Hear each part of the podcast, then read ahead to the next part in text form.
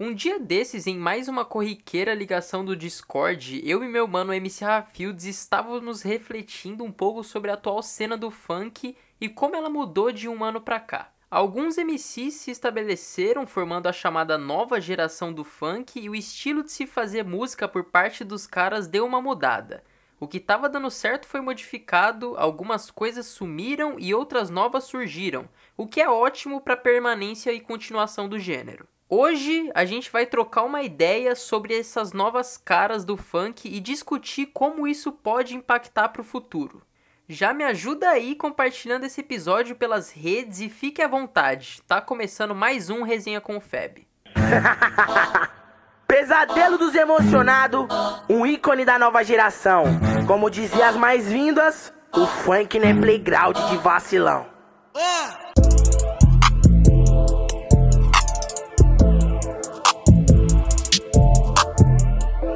Resenha com o Feb.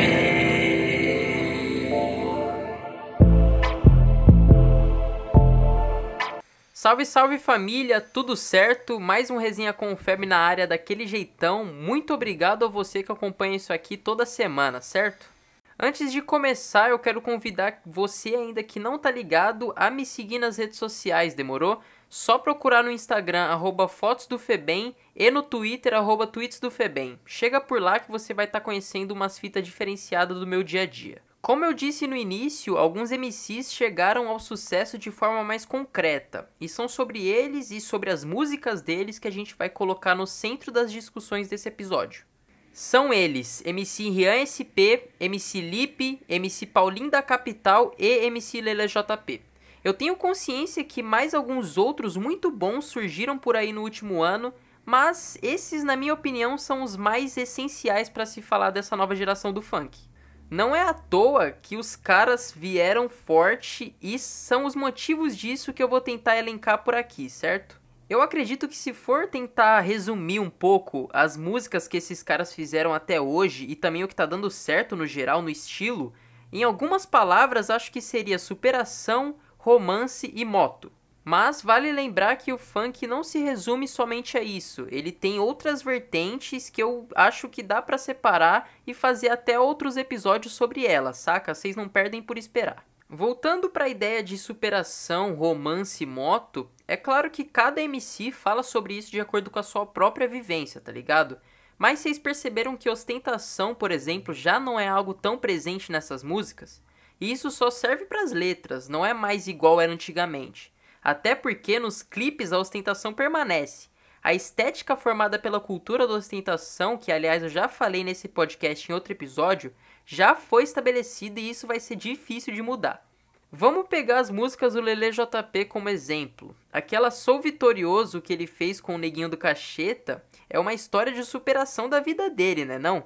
Isso, como eu já disse, é uma característica do funk atual, Agora, outra característica é o lance das motos. E ainda usando o LJP como exemplo, aquela música Tiger Preta dele não tem nem o que falar, né, rapaziada? Essa música é pesada. E também, só com essas músicas que simplesmente explodiram, já dá para você ter uma visão de como tá o funk hoje, saca? Juntas, elas já somam mais de 200 milhões de views no YouTube. O próprio Lele JP já fez outras músicas com essas mesmas temáticas, inclusive com participações de outros MCs, como MC V7, que também hyparam. Mas essas aí eu acho as mais da hora que a rapaziada mais conhece. E diga-se de passagem, só uma fita que eu quero estar tá falando aqui, o que eu achei engraçado do Lele JP é que o cara tem uma voz única, né, rapaziada? O cara fala, parece que tem o efeito do autotune na garganta. É muito brabo mesmo. Agora falando de outro MC, a gente tem o MC Lip, que também chegou forte demais no último ano e tem música naqueles três estilos lá.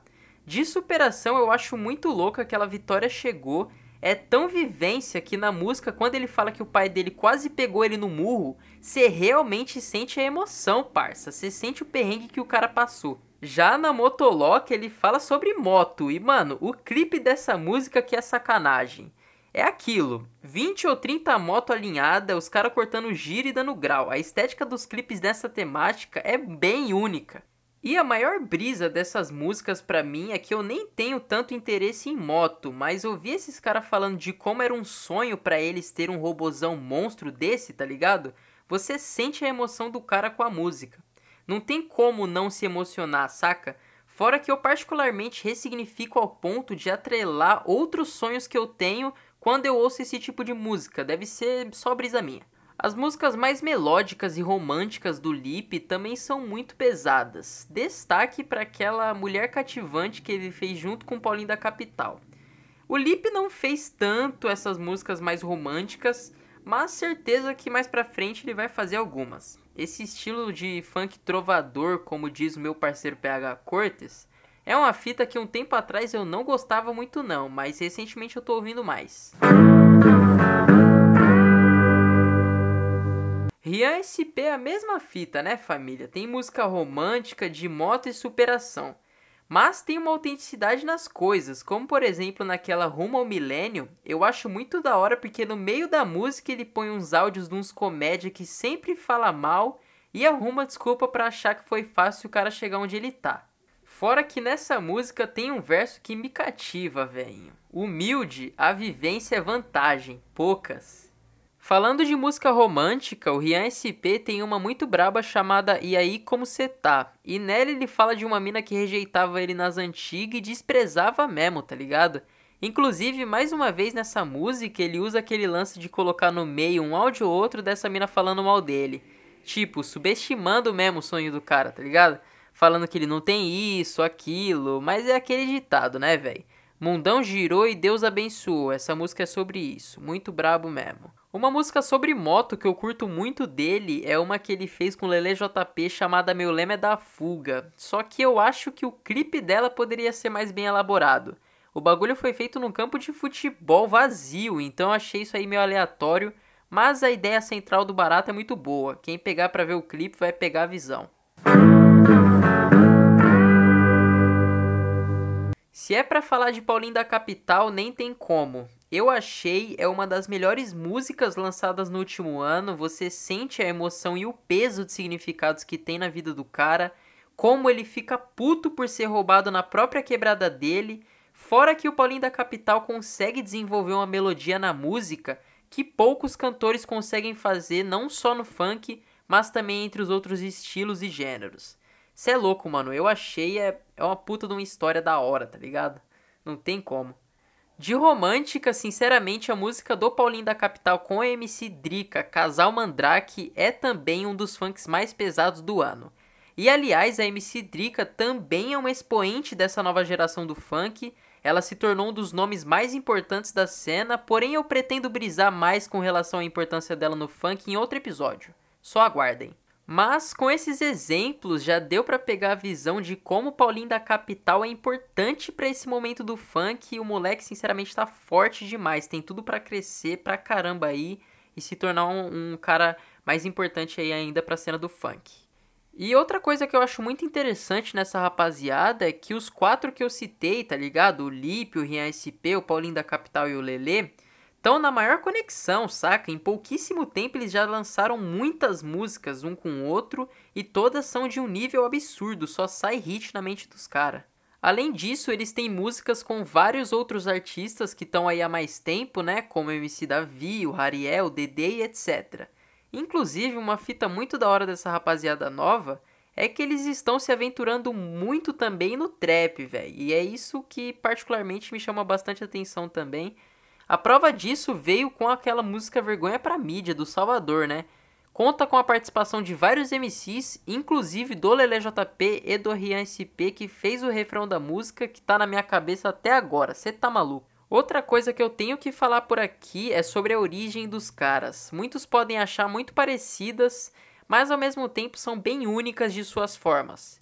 Eu fiquei conhecendo um pouco da história de cada um nas entrevistas que o Toguro fez e ainda tá fazendo com vários MCs no canal da Love Funk TV. Muito pesado de verdade essas entrevistas. Eu recomendo muito que vocês assistam. Cada MC conta um pouco da sua história, como eles entraram no funk e esse tipo de coisa. Logicamente que o tempo vai passar e vão aparecer novas promessas aí para esse novo momento do funk, demorou? E eu vou estar tá aqui para passar a visão do que eu acho. Tô sempre atento aí aos novos MCs que estão chegando, gente que eu conheço e tô botando fé que vai estourar. Falando nisso, um salve especial pro meu maninho Big MC que começou no funk de uns tempos e ele tá chegando forte, família. Já tem medley até com MC DD e eu tenho fé que esse moleque vai estourar. É São Miguel em peso e poucas, essa nova geração tá com tudo. Essa música é para todo tipo de cara que sonha em ser alguém na vida, tá ligado? Se você tem um sonho, acredite nele, que você pode chegar lá. Vamos brindar o dia de hoje, que amanhã só pertence a Deus, tá ligado, né? Vamos ao momento das indicações e hoje o filme vai ser um lance meio diferente. Nem sei se dá para considerar um filme mesmo, mas eu vou falar mesmo assim. Tô falando do novo stand-up do Thiago Ventura chamado Poucas. Saiu recentemente na Netflix, eu assisti e curti, mano. Ri bastante com algumas coisas. Olha que eu admito que dependendo do stand-up e de quem tá fazendo, eu posso até gostar de ver, mas não necessariamente eu dou risada. Mas nesse aí dá para se identificar bem e vale a pena assistir, certo? No stand-up Poucas, você conhece um pouco melhor o Thiago Ventura e ao longo do stand-up ele fica contando umas vivências meio doidas da vida dele. Eu sou um cara que admiro bastante o Thiago Ventura, a forma que ele chegou ao topo e agora ter um, um, especial na Netflix, mano, poucas é algo que todo periférico tem que ver, tem que prestigiar esses caras mesmo, sacou? Pra falar de música, eu só quero dizer que ultimamente eu tô ouvindo muito Zeca Pagodinho, mano. Já é algo que eu curto desde sempre, mas de uns tempos pra cá eu só tô ouvindo pagode praticamente. E a indicação de álbum desse episódio é o Quintal do Zeca Pagodinho, do qual os próprios compositores de várias músicas do Zeca cantam lá e é muito louco. As músicas mais famosas dele são cantadas pelos caras que as criaram. Eu admito que eu acabei ouvindo algumas músicas que na minha cabeça brevemente pareceram ter ficado melhor nas vozes dos compositores do que nas do Zeca. Mas esse pensamento passou logo quando eu fui ouvir de novo na voz dele mesmo. Não tem jeito, o cara é monstro. Lembrando que quem quiser pode assistir ao DVD deste álbum no YouTube que está disponível por lá, certo? Vai por mim, é uma experiência bem imersiva. É isso aí, minha família. Eu quero agradecer demais você que está ouvindo até esse ponto. Muito obrigado mesmo, cara. Eu só tenho a agradecer a rapaziada que tá acompanhando esse podcast aqui semanalmente. Eu vou falar para vocês que para esse mês aqui tem muita coisa nova esperando, muita coisa nova que eu tô trabalhando aí para trazer, quadros novos. Enfim, muito obrigado de verdade. Me siga nas redes sociais, mano. Você que ainda não conhece, compartilha esse episódio lá, me marca no story, arroba Fotos do Febem no Instagram ou no Twitter, arroba Tweets do Febem, certo? Ajude a compartilhar esse podcast porque a gente tá chegando forte, mano. Quem ouve não se arrepende. Eu já vou ficando por aqui, eu só quero desejar paz e liberdade para a cabeça de todos vocês e que a vivência seja braba sempre.